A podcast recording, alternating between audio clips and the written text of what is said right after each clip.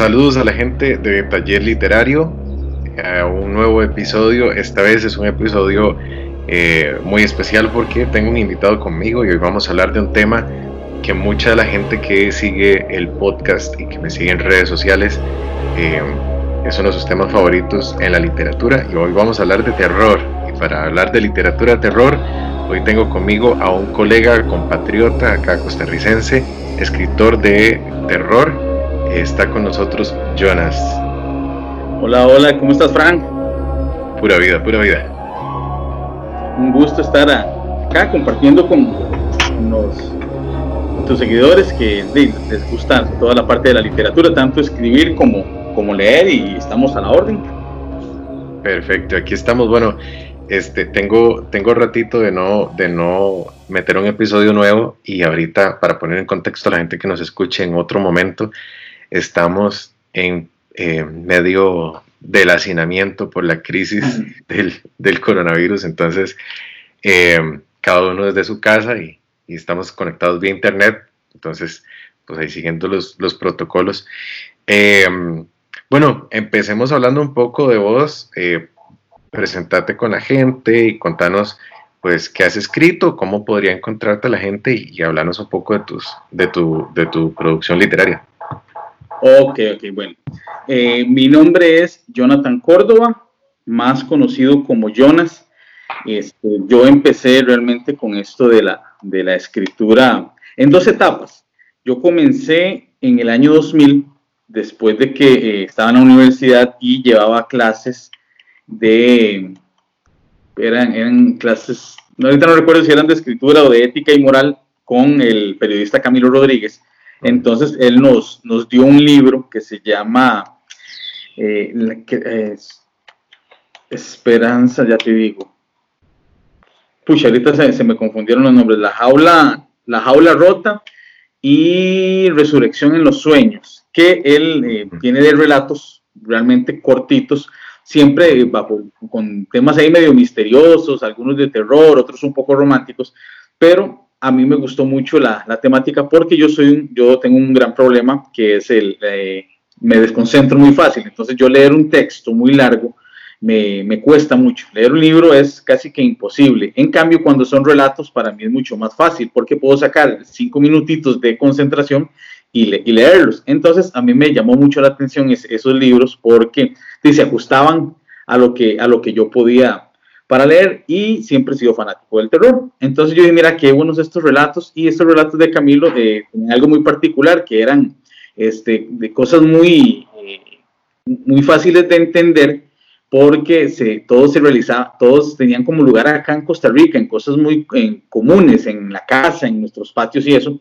Entonces yo empecé a escribir relatitos, eh, yo trabajaba en la Municipalidad de San José eh, yo era guardia en la municipalidad, cuidaba un sótano, entonces se prestaba para poder escribir todo el día, las ocho horas que cuidaba el sótano, escribía mis relatos. Pero nunca pasó de ahí, yo los escribí con la esperanza de algún día hacer un libro. Eso fue en el 2000. Eh, lo dejé, lo dejé votado, escribí como unos 30 relatos y lo dejé ahí votado. Ya para mm, el 2018, eh, entró ahí como un impulsillo otra vez con el terror. se me, yo dije, mira, voy a ver quién escribe terror en el país. Eh, porque, por lo general cuando hablas de terror en Costa Rica eh, o, buscas algo, te vas a las leyendas, al Cadejos, al Padre Sin Cabeza, este, a la Llorona y todo eso, y por lo general son, son eh, estas leyendas son transformadas como en, cuentos y que al final terminan en cosas felices, son cosas cómicas. Entonces dije, no, mira, yo quiero escribir, yo quiero algo de terror, algo, algo diferente. Y entonces, investigando ahí en la Feria del Libro, di con, con un escritor, con Steven Cubillo, que eh, tenía, creo que es este, el cofre de Chamcelot, y tiene una, una bestia llamada Guerra, y tiene otro libro ahí más también, que es de terror. Y yo dije, mira qué bueno, hay, hay alguien que escribe terror.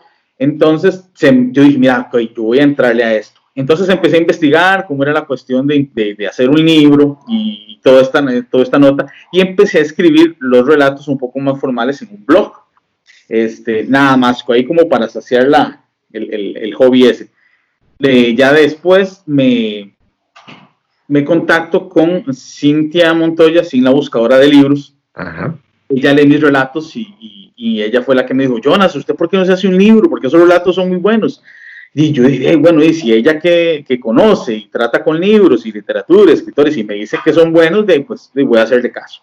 Entonces empecé a, a, buscar la manera de cómo hacer, cómo, cómo seguir escribiendo eh, para hacer un libro, después cómo llegar a tener yo un libro físico, a, a, publicarlo, pero realmente es algo muy difícil acá en Costa Rica, en la parte esa de, de, de publicar, entonces decidí hacerlo por mí mismo.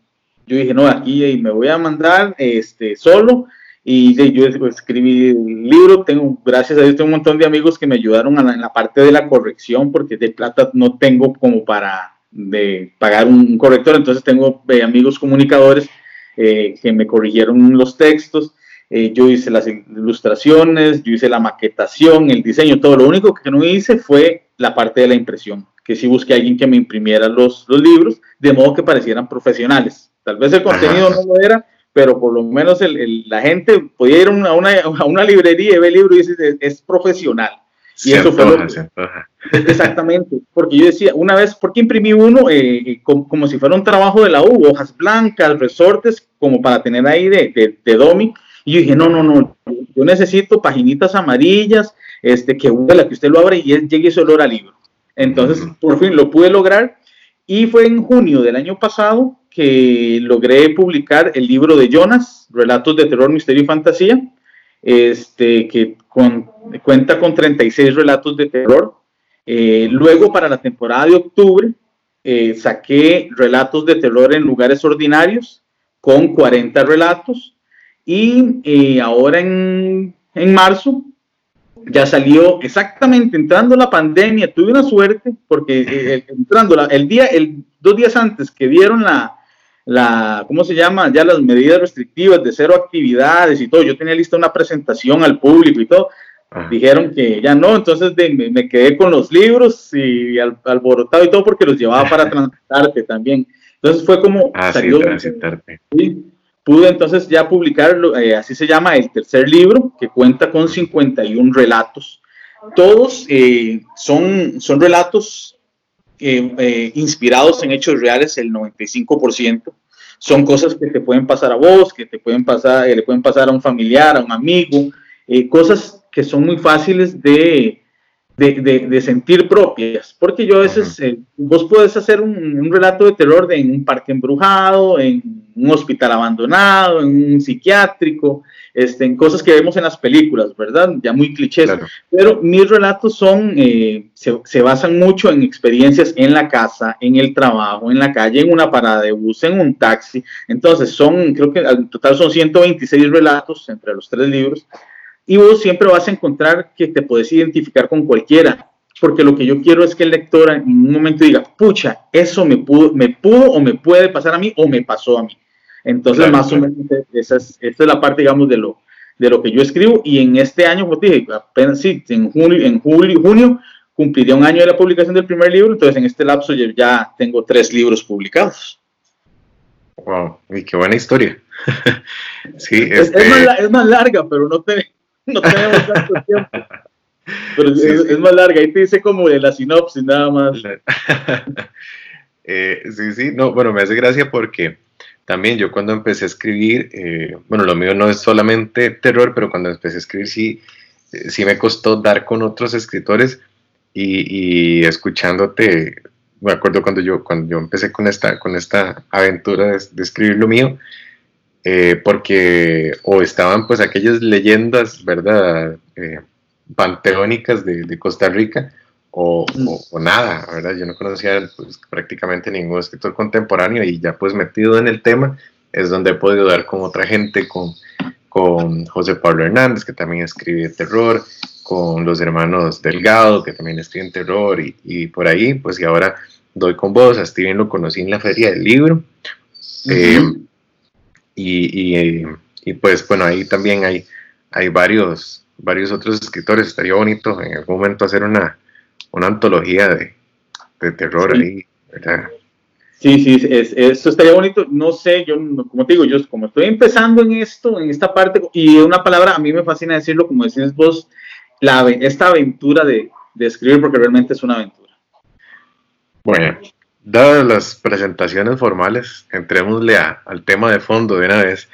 Eh, quería que, bueno, primero habláramos un poquito em, de, las generalidades del, del género, valga la, cacofonía, del género terror. Eh, que, ¿Cómo podemos definir qué es el terror? No, no una definición formal, pero digamos, eh, eh, ¿qué, qué, qué ingredientes debería tener una receta para hacer un buen texto de terror? Eh, la, la, empatía y la identificación, es que es, lo que te digo, si yo te, digamos, nosotros acá en Costa Rica y yo te hago una historia tal vez de un, de un parque de diversiones abandonado, ¿de cuántos tendremos la oportunidad de ir a, o de estar en un parque de diversiones abandonado? Entonces tal vez el que yo te cuente a vos, aparte de lo que ya hemos visto en películas, que, que el género de terror en películas pues ha venido tal vez como a menoscabar un poco ese sentimiento. ya, ya, lo vemos tan normal porque hay tanta oferta que ya pocas cosas nos asustan. Entonces creo que es lograr esa parte en que, como te dije antes, en que yo diga, uy, eso me pudo pasar a mí. Resulta que yo, me, yo apreté el botón de la me subí al ascensor y puse el, quinto piso y resulta que empezó a parar en todos los pisos y se abría la puerta y entonces si yo hago una historia con base en, esa experiencia, vos puedes decir, uy, sí, y la próxima vez que te montes en un ascensor y se te abra la puerta sin haber tocado el botón y no hay nadie, y vos, vos decís, ah, oh, es, creo que esa es la parte que uno, que, uno, en cosas muy sencillas, ¿verdad? Porque sí, yo puedo decir que el, ascensor eh, empezó a hablarme y a gruñir y los números, eh, las teclas se volvieron dedos y que quizás un poco más exagerado, que puede causar miedo también pero creo que tal vez el, terror en esas cositas sencillas, en esos detalles, que uno puede decir eso, eh, uy, sí, mira, eso me puede pasar a mí. Y la próxima vez que te montes en un ascensor, vas a recordarte de la historia. Lo relacionar, sí. A mí pasa, bueno, eh, tengo un, un, cuento que está por ahí en, en, en, en, mi libro, que es de una muchacha que está cerrando el, el local de un banco y está poniendo la clave, pero tiene que esperar a que el sensor de movimiento pues, le dé el, la señal de que no hay nada moviéndose para poder ponerle. Y el cabrón sensor no le da el ok. Entonces es como, ¿quién se está moviendo si yo estoy sola y no me estoy moviendo? Entonces esos, esos, esas cositas pequeñitas son las que causan el, esa zozobra. Exactamente, no sé, bueno, si ahí puedes llegar a, ¿ves ahí? sí, lo que pasa es que, bueno, la gente no lo está viendo. no, no, sí, sí, lo leo. Es para, sí, es este relato que viene en, el, en este último libro, en el tercer libro, se llama Fichel Moravia 1999. Y relata exactamente eso que vos me estás contando, porque le pasó a mi papá.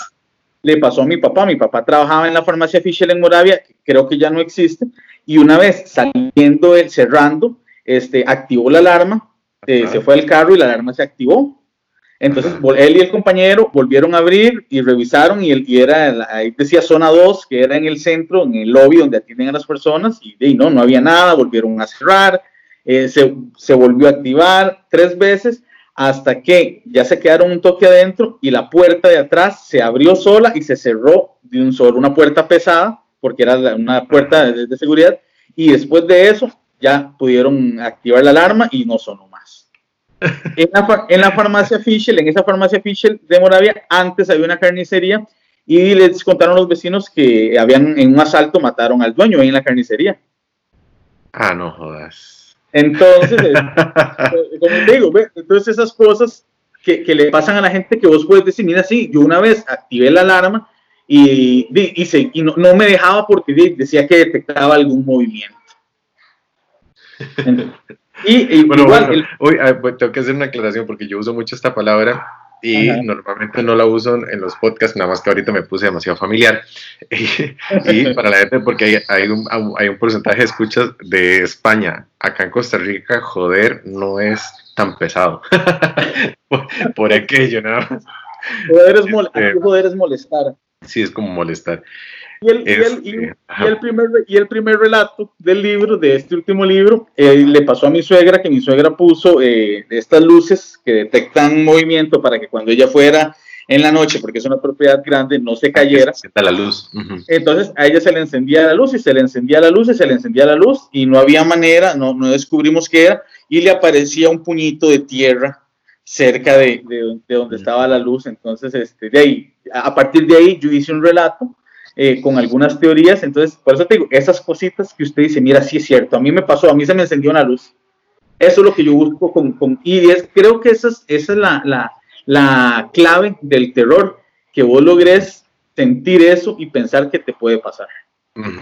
Sí, sí, todas esas, em, esas anécdotas son, son, son semilla para, para, buenos relatos. No, y, y, y genial ese, ese, estilo tuyo de, de, ese terror tan, tan relacionable. Me recuerda un poco a, a, a, José Pablo Hernández también, porque, bueno, no sé si vos has tenido chance de leerlo, los, los, relatos de él son, son también son como muy, muy cercanos, ¿verdad? Entonces tiene ese, ese sabor de, de, de, ¿cómo se llama? De algo que de, le puede pasar a uno perfectamente. Eh, él es un toque más fantasía, pero si usa, si usa como, a ver, lugares donde uno ha estado y uno dice, uh, puchica, aquí fue donde pasó tal cosa, el parque era de qué sé yo, entonces... Ese es, ese es, el éxito, exactamente. No solo que te dé miedo porque usted, porque algo puede producirte miedo o a veces asco, que también la gente en el terror juega con el asco. Ah, cierto. Porque, sí, exactamente, puede decir, mire, sí, y, yo vi, al tipo se le salieron las tripas y eso a alguien lo puede asustar, pero es realmente es como asco, pero no de generar ese miedo sin tener que recurrir a esas cosas tan explícitas. Sí, sí. Hay, hay, un montón de maneras de llegarle a las sensaciones que uno relaciona con el miedo, que no son todas iguales, pero, pero sí, eso, ese, eso tiene un, una, deja un sabor que dura más tiempo, creo. Exacto. Un, sedimento ahí que, que, que tal vez eh, el impacto es menor, pero dura, a ver, el impacto es menos mm, agudo, pero es más crónico, queda, queda por más tiempo. Eh, vos tenés autores eh, de quienes, mm, a ver, no es lo mismo los autores que te gustan a los autores que vos crees que te influencian, a los, a los que terminas y, tal vez o no pareciéndote, pero, pero sí que te influencian a la hora de escribir. Mira, cuando, cuando un escritor, porque a veces he escuchado en, otros programas y, a la gente le preguntan que, quién es tu influencia, entonces a veces la gente es muy fácil y Lovecraft, eh, Stephen King. Eh, pero hay más, hay más gente que, que trabaja, en, que trabaja en eso, que, que, lo cliché, digamos, de, de estos dos. Yo, si, si, si te digo, yo he leído Lovecraft, he leído Alan Poe, he leído a Quiroga, pero yo quedé, como te dije al principio, con esos relatos que escribe, que todavía, creo que todavía los escribe Camilo Rodríguez. Por lo sencillo, por lo cortos, porque vos podés hacer micro relatos de cinco líneas. Yo tengo relatos, de, yo tengo relatos de cinco líneas que te cuentan toda una historia y, y, te causan y te causan miedo. Y lo, sé no porque yo lo escriba, sino porque di, las personas a las los que tienen mi libro y me han leído, este, me lo han dicho. yo, podría mencionarte a, Camilo Rodríguez con esa técnica y, y pues sí, este, yo Love, Lovecraft ya se llama el Gratiano. No, no me, me, gusta, pero trato de no utilizar ese, ese surrealismo y esas figuras. Terror cósmico. Ese, ese terror cósmico, exactamente. No, trato algo más, más criollo, más hogareño. Pero igual hay gente. Eh, bueno, Quiroga, Quiroga es muy, muy sembrado en la tierra también, ¿verdad? El, el terror de Quiroga, o bueno, no siempre es terror, pero eh, la literatura Quiroga es muy, es muy criolla y eso lo hace también, le da un sabor diferente, ¿verdad? Sí, exactamente. Y de, de, esos pocos latinoamericanos, porque a veces cuando también cuando nos preguntan por, por nuestras influencias, eh, decimos esos este, que son anglos y, y nos olvidamos un poco de, de, la gente que escribe terror acá en, en Latinoamérica. Este, por ejemplo, eh, Shirley Jackson, no sé si has tenido oportunidad de... La, la, la, que se basa en la Hill House, la maldición de Hill House. Ah, he escuchado muy muy buenos comentarios sobre el libro, pero no, no lo leí. Sí, es, la serie es muy buena y el libro es aún mucho mejor, entonces, pero la gente a veces no la, no la, no la menciona, entonces, este, pero yo te podría decir que, que en, en, mi caso sería Camilo Rodríguez y por la forma de escribir, ¿verdad? Pero, y, como te digo, yo soy súper amante del terror, entonces yo tengo una colección de películas de casi 400 DVDs de terror, más lo que he leído. Entonces, yo agarro de ahí las ideas, más las experiencias que yo he tenido, porque obviamente para, creo que para escribir terror a vos te tienen que haber asustado. Y yo trabajando en la municipalidad de San José, en mis 15 años ahí, yo te puedo contar a vos cualquier cantidad de experiencias paranormales que, que tuve. Entonces, que es, para mí es más fácil hacerte, contarte algo y hacerte sentir miedo porque yo lo viví. ¿Ves? Ok, bueno, ahí, ahí quedan este, algunas recomendaciones para la gente para que pueda ir a buscar un poco. Contanos, eh, ¿vos tenés algún, algún, eh, algún proceso para escribir? Bueno, lo tuyo son cuentos que requiere, eh, no sé, no sé cómo ponerlo, porque la gente tiene la idea de que un cuento es más fácil que una novela. Pero evidentemente, bueno, vamos, de una vez vamos a decir que no, pero evidentemente toma menos tiempo de preparación. Sin embargo, un cuento, un buen cuento, si tiene su parte investigativa, para que pueda, para que pueda ser hermético, que no, se le salga el agua por ningún lado. Eh, ¿Vos seguís algún proceso? Eh, ¿Qué tan disciplinados sos? O, mm, no sé, se te vienen ideas, las anotas y las desarrollas en algún otro momento, o más o menos cuál es el proceso que vos seguís para escribir eso que dijiste de último, digamos, como te digo, por la forma de escribir los relatos, es me, algo me pasa, por ejemplo, eh, ayer o hoy en la mañana fue que nos estábamos aquí abajo en la sala, mi casa es de dos plantas, entonces a, mis chicos eh, les tengo un timbre inalámbrico. Cuando yo estoy en la cocina, les ocupo que bajen, eh, entonces yo tengo el timbre en la cocina y a ellos les suena arriba. Estábamos todos aquí y el timbre empezó a sonar solo. Entonces ellos, claro, se vuelven asustados y, y se quedan viendo como, ¿y quién está tocando el timbre?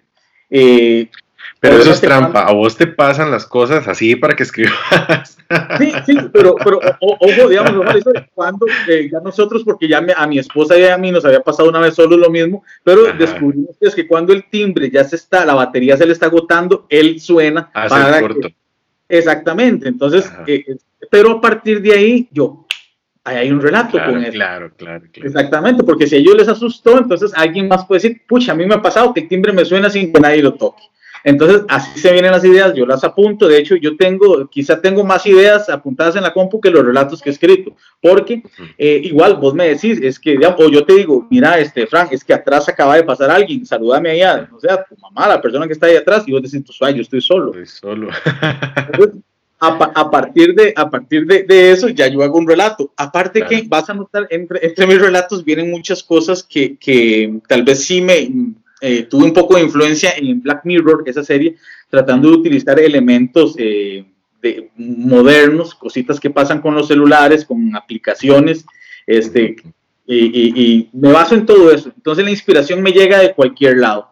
Cualquier cosita yo la puedo este, convertir en un relato de terror, porque lo más mínimo puede convertirse en una historia de terror. Vos te levantas hoy y ves que tenés una uña negra y no te explicas por qué, y al día siguiente otra uña negra y ya tenés, entonces vos decís, pero ¿qué es esto? Y a partir de ahí hacemos un relato. Entonces, no, tengo, digamos, una hora, yo, por el, yo trabajo aquí desde la casa, entonces la hora linda para escribir es la noche, que es donde ya estoy solito. Eh, es lo único así como, como de, de metódico, pero no, cuando pasa algo, yo simplemente lo apunto, aquí hay una historia, hay un relato y lo empiezo a desarrollar. Pero está muy bien porque, porque la gente, bueno, la gente que, que, escucha el podcast en un gran porcentaje, ya sea por hobby o, o, porque quieren pues profesionalizarse un poco más, escriben y a veces uno se flagela un poco porque no tiene tal vez aquellos famosos rituales, ¿verdad? Y entonces uno ve gente como eh, Isabel Allende, no sé si la has visto, que ella tiene un cuarto solo para escribir y sale con unas hierbas ahí haciendo limpias y todo cada vez que se va a sentar a escribir.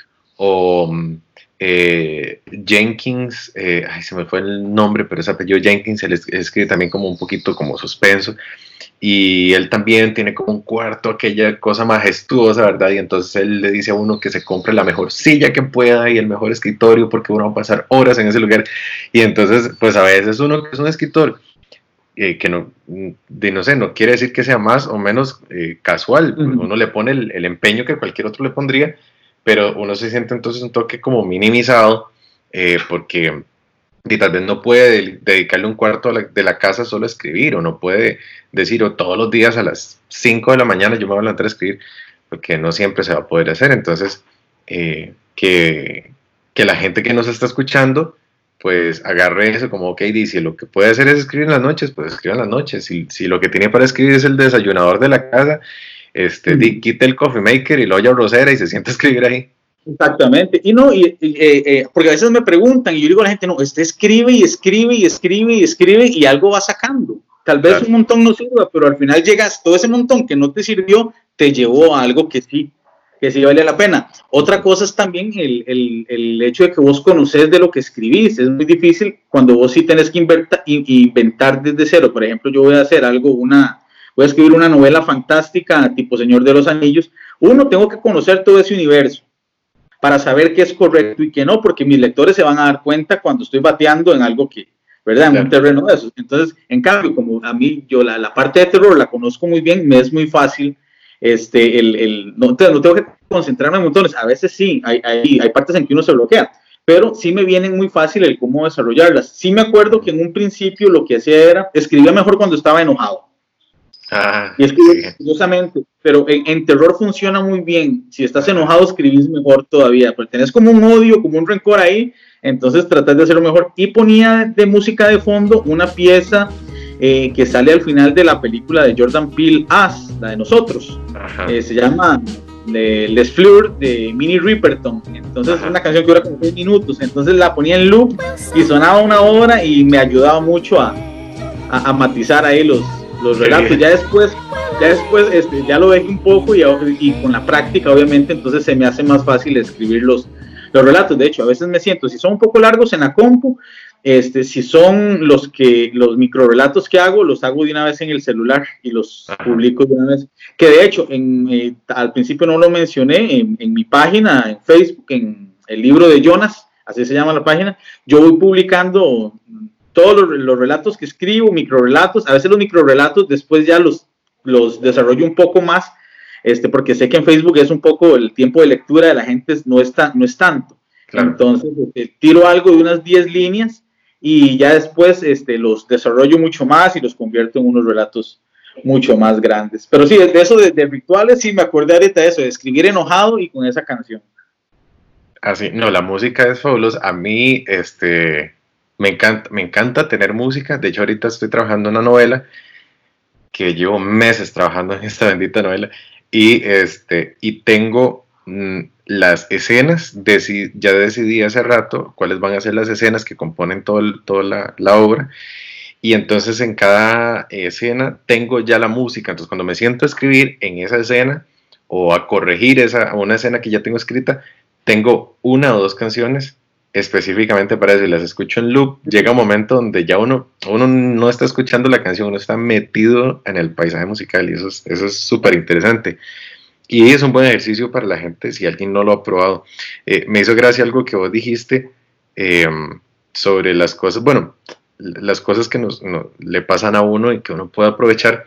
Eh, hace un par de minutos leí en, una, en un blog de cine que eh, Bong Joon-ho, el, director ah, de, Parasite, en el colegio, en, perdón, en la universidad, eh, conoció un, un, compañero de la universidad que le dijo que era alérgico a los duraznos. Entonces es como, ¿quién puede ser alérgico a los duraznos? Entonces alguien, para bromear, le tiró un durazno y se le puso la piel súper roja y él dijo, hey, aquí hay algo, ¿verdad? Y se lo guardó desde la universidad hasta una película ganadora al Oscar. Entonces, qué, qué, qué, increíble, ¿verdad? esas, esas eh, cositas. Vea, y, vea lo curioso. Ayer entregué de, eh, porque yo me gusta hacer regalar a mis seguidores este, de vez en cuando de mis libros. Este, entonces el viernes hice un, un, sorteo, entonces le regalé a un muchacho, se ganó, el muchacho se ganó el libro, y yo siempre cuando entrego los libros les pregunto que, a qué le tienen miedo y yo les escribo un relato con ah. base en el, miedo. Me gusta en el momento de la venta, cuando yo estoy frente a frente al, al, seguidor, ahí mismo se lo hago. Eh, ah. Dígame su miedo y yo le hago un relato. A todos mis clientes, todos los libros que he vendido, todos van con un relato personalizado. Y el muchacho de ayer me dice, eh, yo le tengo miedo a las mariposas. Oh. Y vos dices, ¿cómo le vas a tener miedo a las mariposas, verdad? O sea, ok, a la mariposa aquella, la, la que da los números, la negra, es así, que de aquellas a otras es así. Pero él decía que eran mariposas normales. Entonces, el relato que le decía él era eso. Él le tenía miedo a las mariposas.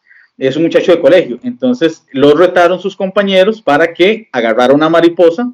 Eh, y él dijo, no, aquí venciendo el miedo porque si no voy a hacer la burla de los compañeros. Entonces fue, eh, agarró la mariposa y no solo, no solo la agarró, sino que la aplastó con sus manos y donde la aplastó con sus manos, él ya se devolvió todo feliz, pero las manos se le empezaron a hinchar, sus brazos se le empezaron a hinchar y el resto del cuerpo se le, se le empezó a hinchar. Entonces, ¿ves? Esas, esas cositas que, que, que sí pueden pasar y ya van dos ejemplos que vos decís que, que van con relatos que, que, yo... que ya desarrollaste, que, que loco, qué loco. Este, no, me hace mucha gracia también porque escuché, creo que esto lo dijo Pablo Montoya eh, no sé si lo conoces, comediante. Eh, sí. Ajá, lo dijo en un podcast eh, que se llama Vemos Podcast. Creo que fue ahí donde lo escuché. Y decía que la comedia es una cuestión muy democrática. Entonces, pues, cuando uno hace stand-up comedy, tira un beat y la gente o se ríe o no se ríe así, ¿verdad? Y, puede que uno siguió todas las reglas y, y ah, este, siguió todos los consejos y trabajó y lo pulió y todo, pero si el chiste no da risa, pues no da risa, la gente al final la que decide. Y con el terror creo que pasa muy, muy similar, porque pues el terror igual se alimenta, igual que la comedia, se alimenta de cosas que suceden. Eh, entre más se relaciona la persona con la circunstancia, es más probable que, eh, que la línea de terror tenga éxito. Eh, igual que la comedia, el terror tiene la maña de guardarse lo mejor para el final. Eh, entonces, me hace gracia que dos cosas tan opuestas eh, sigan casi que los mismos pasos para tener éxito, ¿verdad? de, hecho, creo que el, terror tiene, es, por lo menos a mí me gustan mis relatos, es que al final siempre hay un giro yo como, como aficionado del cine me, me, aburro cuando ya a los 10 minutos sé de qué trata la película y cómo va a terminar, y en especial de terror, donde yo digo, ah, no, ya yo sé quién es el fantasma o ya sé quién es el malo. Entonces, mis relatos yo trato de llevar y cada vez se pone más difícil porque mis lectores entonces ya me, me van conociendo. Entonces, yo al lector trato de llevarlo por una línea con la historia y al final le hago un quiebre de modo que él diga, wow, mira, eso no me lo esperaba y como digo, como ya mis seguidores me van conociendo, entonces tengo que trabajar más arduamente para llevarlos por una línea, quebrar para que ellos piensen que yo voy a quebrar ahí y yo quiebro para el otro lado. Entonces, eso, esa es la parte, y en, y en relatos y micro relatos, eso es muy difícil de hacerlo. Entonces, pero la práctica me, me ha llevado a, a lograrlo y te lo digo porque de, a, la gente le gustan y siempre me dicen eso, wow, no, eso no, no me lo esperaba, o sea, no me imaginé, yo creí que iba a pasar esto y me cambiaste y me pasaste a lo otro y me dejó, me dejó así impactado. Entonces creo que también ese es un truquillo ahí en el terror que, que, que es muy válido para no soltar todo desde el inicio. Si vos escuchas a alguien hablando de comedia, de los primeros consejos que va a decir o de las primeras descripciones que va a dar de cómo funciona la comedia, justamente es eso. La comedia se basa en la, eh, no sé, en inglés se le dice deception, en el engaño, digamos. En se basa en el engaño, en el que la gente crea que uno va por un lugar y, uno le da un, manotazo a la manivela y, cambia de ruta. Entonces, otra vez me, me llama mucho la atención eh, y lo digo porque justo he estado estudiando mucho sobre comedia, eh, porque es uno de mis puntos débiles cuando escribo, y creo que es un recurso muy, una herramienta muy válida y muy poco aprovechada. Pero no es fácil, no es fácil, no es, no, es, fácil porque tenés, si vos tenés, como estás haciendo comedia y un stand-up, estás tirando ahí un chiste y tenés 100 personas, y la posibilidad de que esas 100 personas, 80 ya sepan por dónde vas, y, al final no les va a hacer gracia, y a 10 sí, pero la idea es que al final esas 80 digan, wow, no, mira, el chiste iba por este otro lado más bien. Es un, éxito, y sí, y cuesta, cuesta, pero solo con la práctica. Sí, claro. Este, increíble que ya llevamos media hora de programa, o un poco más de media hora, entonces, eh, bueno, todo, casi para ir haciendo el cierre, eh, voy a hacer dos preguntas en una.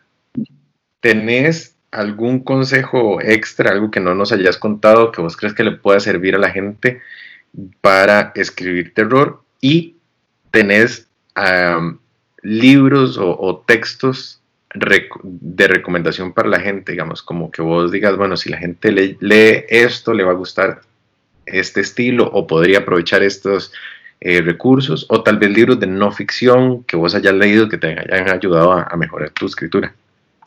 Mira, este, así como consejos eh, que a, nivel de terror que interioricen primero que todo y vean qué es lo que, qué es lo que les da miedo a, uno mismo, ¿verdad? Porque si yo, si es muy fácil, si a mí me da miedo eh, las arañas, es muy fácil, va a ser muy fácil escribir eh, sobre las arañas porque ya sé cómo ya he explorado eso.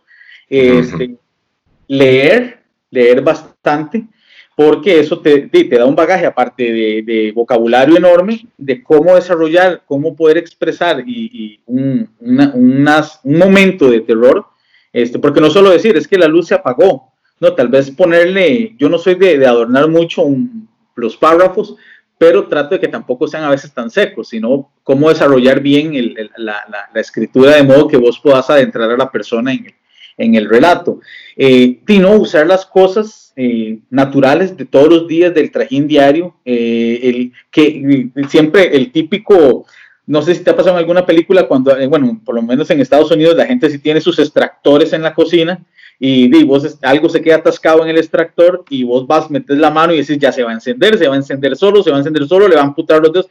Jugar con esas cositas, con esos miedos, aunque no tires ahí, no pase nada, pero sí aprovechar mucho el, recurso que yo tengo alrededor. Animales, eh, personas, eh, situaciones misteriosas, todo, todo lo que tengas a la mano que lo, que lo puedas utilizar sin caer en las cosas clichés, que no está malo, pero di, es como para variar un poco, para, para, eh, para variar un poco eso ahí, como con esos, esos consejos de, de, de, de aprovechar lo que tenés a la mano. Excelente. Y no me acuerdo, la, la otra, ¿cuál era? Eh, recomendaciones literarias, libros o, de referencia o, de o tal vez de no ficción o no sé, bueno, algo que vos que vos consideres que le podría ayudar a la gente. Mira, de, los míos. muy, muy, humildemente los míos. E, es, que pasa, pasa, pasa, esto. Yo, como te digo, yo agarré esa técnica de, escribir de, de Camilo entonces no he leído nadie más que escriba así, con, eso, con, esos eh, relatos y microrelatos. Entonces creo que la otra persona soy yo. No he tenido la oportunidad de leer a, José Pablo, ni a los hermanos Delgado, ni, eh, de Steven un poco, pero no, no, no, he, tenido. Y de, de afuera, es que iríamos a lo mismo. Edgar Allan Poe es buenísimo leerlo porque exploras muy bien ese, esa parte de terror, a Quiroga, eh, Lovecraft he leído poco, pero es un poco más complicado, pero, y sobre didácticos, así para escribir, Dino, yo te, yo te, yo te, te, confieso, yo nunca he llevado un solo taller de escritura, yo escribo empíricamente, eh, a, como, a como me nace. A mí una vez una muchacha me dijo, me dice, es que lo bonito, dice, lo bonito de usted es que usted, yo leo su cuento y es como si usted me lo estuviera contando, porque el lenguaje que usas y la forma que usas es como que me lo esté contando un amigo. Entonces, es, es, así es como, como escribo los relatos y a la gente pues le, le ha gustado, pero igual leer y leer y leer creo que es, y ver en ese caso, y yo que como terror y a los que les gusta el terror, pues ver películas de terror para que se instruyan mucho más en lo que no se debe hacer. Pero sería eso. Súper bien, súper bien. Este, bueno, eh, cerremos y con, decirle a la gente dónde podemos encontrarte en, las redes sociales eh, que, que, usas, si tenés un blog y, eh, y cómo puede ser alguien que quiera conseguir alguno de tus libros. Ok, perfecto. Yo tengo, bueno, mi, página en Facebook que se llama El libro de Jonas, Jonas J O con dos puntitos arriba, N A S, el libro de Jonas, Relatos de Terror, Misterio y Fantasía. En Facebook, ahí normalmente yo eh, subo mis relatos, los microrelatos, algunas imágenes o dinámicas.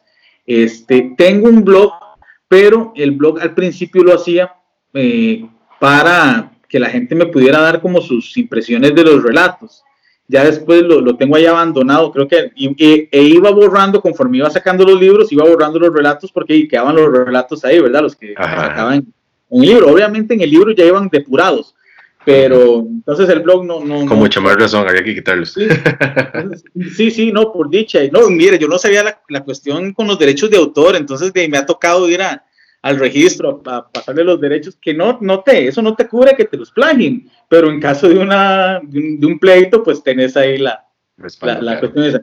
Eh, en Instagram aparezco como creepypastas-crc. Creepypasta, ¿verdad? Creepypasta, ajá, creepypasta-crc. Y nada más, ahí hay información sobre los libros. En estos momentos, por la situación, es es un poco más complicado la, la, parte de la entrega. A mí, yo, yo no, no, trabajo con ninguna editorial ni con ninguna librería, y este, entonces yo hago las entregas puerta a puerta, o las hacía. Ahora con esto del coronavirus, pues sí es un poco más difícil. Yo soy diabético, entonces soy, ¿verdad? Eh, eh Súper cuidadoso. Exactamente, entonces tengo que tener mucho cuidado. Entonces lo que hago es que los estoy enviando por correos de Costa Rica. El tercer libro eh, tiene un costo de 7 mil colones, ya está el envío incluido en el precio. Eh, los otros dos libros, el libro de Jonas y Relatos de Terror en Lugares Ordinarios, no tengo, eh, se me agotaron y, no, no, no, no, tengo más. Están en Amazon, se pueden adquirir en Amazon, eso sí. Esa para es la pregunta que seguía, porque también hay gente que nos escucha desde afuera, gente que nos oye de España, de México, Guatemala, varios países acá Centroamérica. Entonces, este, sí están en Amazon. Están, en Amazon, eh, tanto en versión digital como en versión física. Eh, ahí los pueden adquirir y cualquier consulta al 8982-1105 me escriben para, para coordinar acá dentro de Costa Rica o cualquier consultita que, que deseen.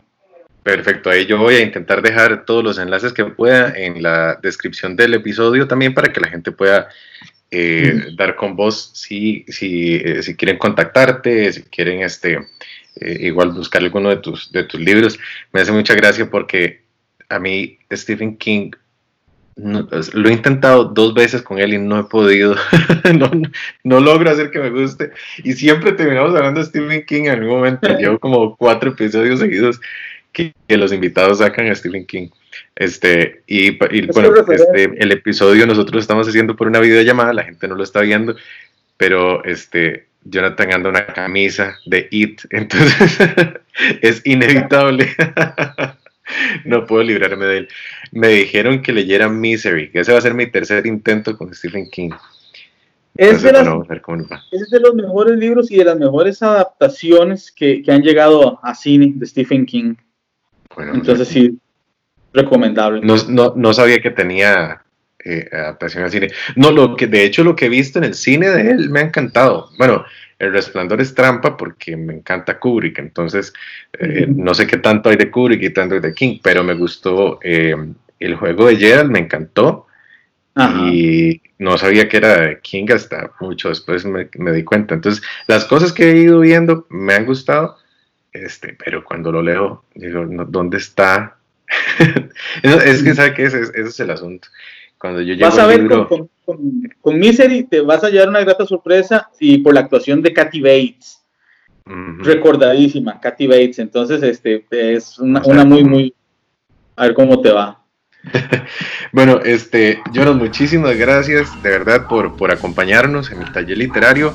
Eh, una vez más, ahí a la gente les voy a dejar los, los enlaces que pueda eh, eh, vincular al episodio para que nos escuchen. Pueden contactarlo si quieren eh, aprender algo más de él o consultarle lo que sea o conseguir alguna de sus obras. Eh, igual recomendado que lo sigan en las redes sociales.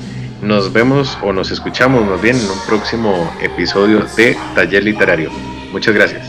Muchísimas gracias. Hasta luego.